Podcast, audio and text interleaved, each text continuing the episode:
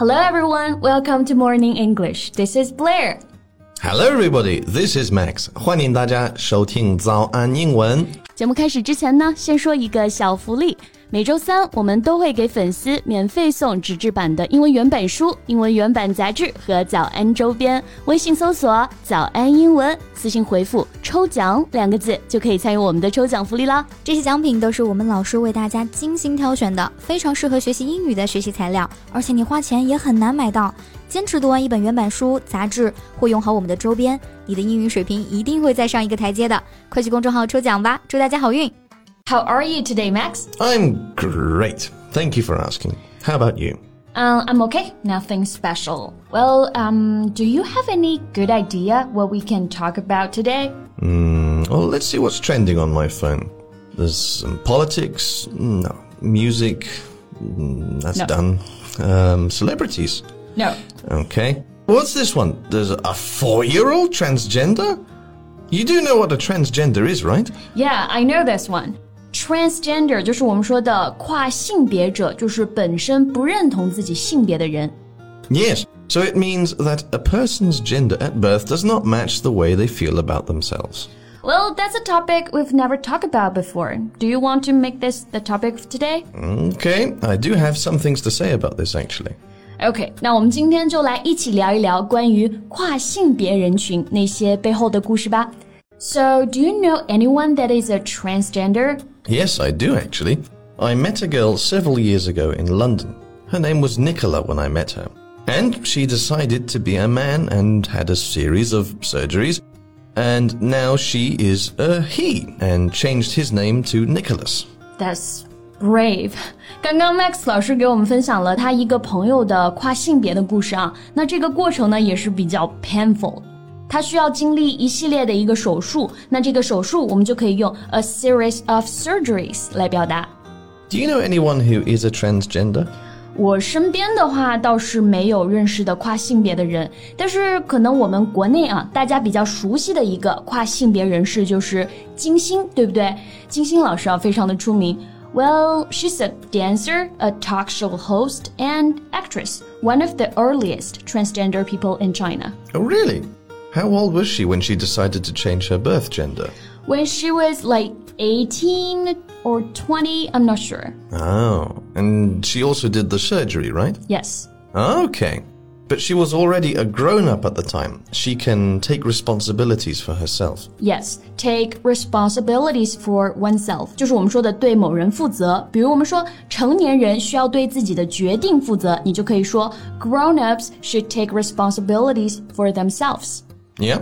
Well, I completely understand if a grown up wants to change their gender or choose to be a different person. But a four year old? Are you kidding me? 对，刚刚我们看到的那篇文章就是关于国外的一些小孩子啊，年纪特别小，出现了一个性别认知的障碍，认为自己应该是相反的性别。男孩子呢就觉得自己应该是女孩子，女孩子就觉得自己应该是男孩子。因为是小孩子嘛，所以在网上也是引起了很多的讨论。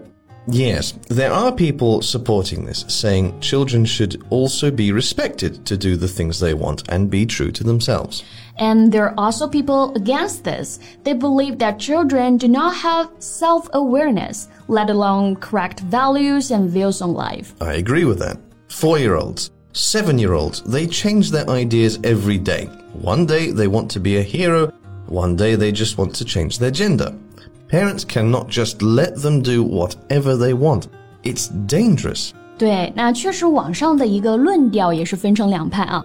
有人就觉得，虽然是小孩子，但他们的想法应该也要被支持，应该让他们坚定的做自己。那也有一部分反对的声音就觉得，孩子没有自我意识，无法做出正确的一个判断。那我们刚刚提到的这个 self awareness 就是指自我意识。 Yes, it's a life changing decision, and it's not just about changing your name or how people address you. There are medical treatments involved Kids are just too young for this. Yeah, I agree. 想要改变自己的性别，我们说这是一个改变一生的决定，对不对？A life-changing decision。而且这个过程还需要接受一系列的像是药物啊，还有手术的治疗。小孩子真的太小了，他们无法为自己做出这种决定，所以这种时候呢，就需要家长来进行干预。 Exactly. So, Max, how many kids do you want to have? Mm, ideally, three one girl and two boys. That's nice. Um, can I ask you a question? Well, you are already asking a few questions. Okay. What if your kids are gay or want to be transgender? well, I'm okay if they are gay. If they want to be the opposite gender, that's a firm no when they are under the age of 18. After 18, or when they are fully matured, you can do whatever the hell you want. 那我们 Max 老师还是蛮开放的，觉得孩子十八岁以后可以自主做决定了，就随他去吧。不过，确实在国外，对于像是 LGBT 这一类少数群体的一个接受度，要比在国内呢高很多。Yeah, I can understand that. Older generations don't have the basic concept of it.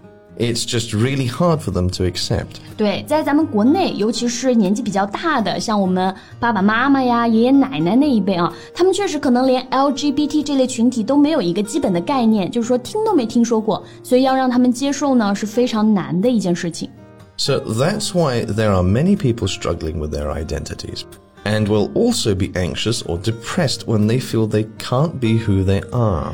So here's the story. I have two gay friends and they're a couple. I took care of their cat once and I kind of mentioned that to my mother. And my mother was like, So they're two guys and living together as a couple. Are they mentally ill? Mm, yeah, I get that. Chinese parents usually won't understand it, but being gay or transgender isn't a mental illness. No, it's not. 虽然说 LGBT 群体是少数，但是不代表说他们是异类啊，或者说他们是有问题的。Mental illness 就是我们说的心理疾病或者心理障碍。 Many trans people are depressed or anxious or become socially isolated. But often it's the fear that loved ones will reject them that bring those feelings. If the people you love don't accept the way you are, that's just super depressing. It is. 确实，因为文化的一个关系，目前国内的大部分 LGBT 群体呢，没有办法真实的做自己，因为像是自己的家人、朋友啊，尤其是家人啊，可能无法接受，这就让很多人会产生像是 depressed、anxious 或者我们说的 socially isolated 这种情况。 I still think that people should be whatever they want to be and do whatever they want to do when they are capable of making decisions for themselves. As for little kids, their parents should take the responsibility for them. 对，还是希望不管是谁呢，都有能做自己的一个权利。但是太小的小孩子啊，不具备自主思考、自主意识的孩子， 不要匆忙的下论断。毕竟有些事情呢是没有办法再去弥补的。希望每个人都能得到尊重和善待。OK，那我们今天的节目呢就先到这里了。So, thank you so much for listening. This is Max. And this is Blair. See you next time. Bye. This podcast is from Morning English. 学口语就来早安英文。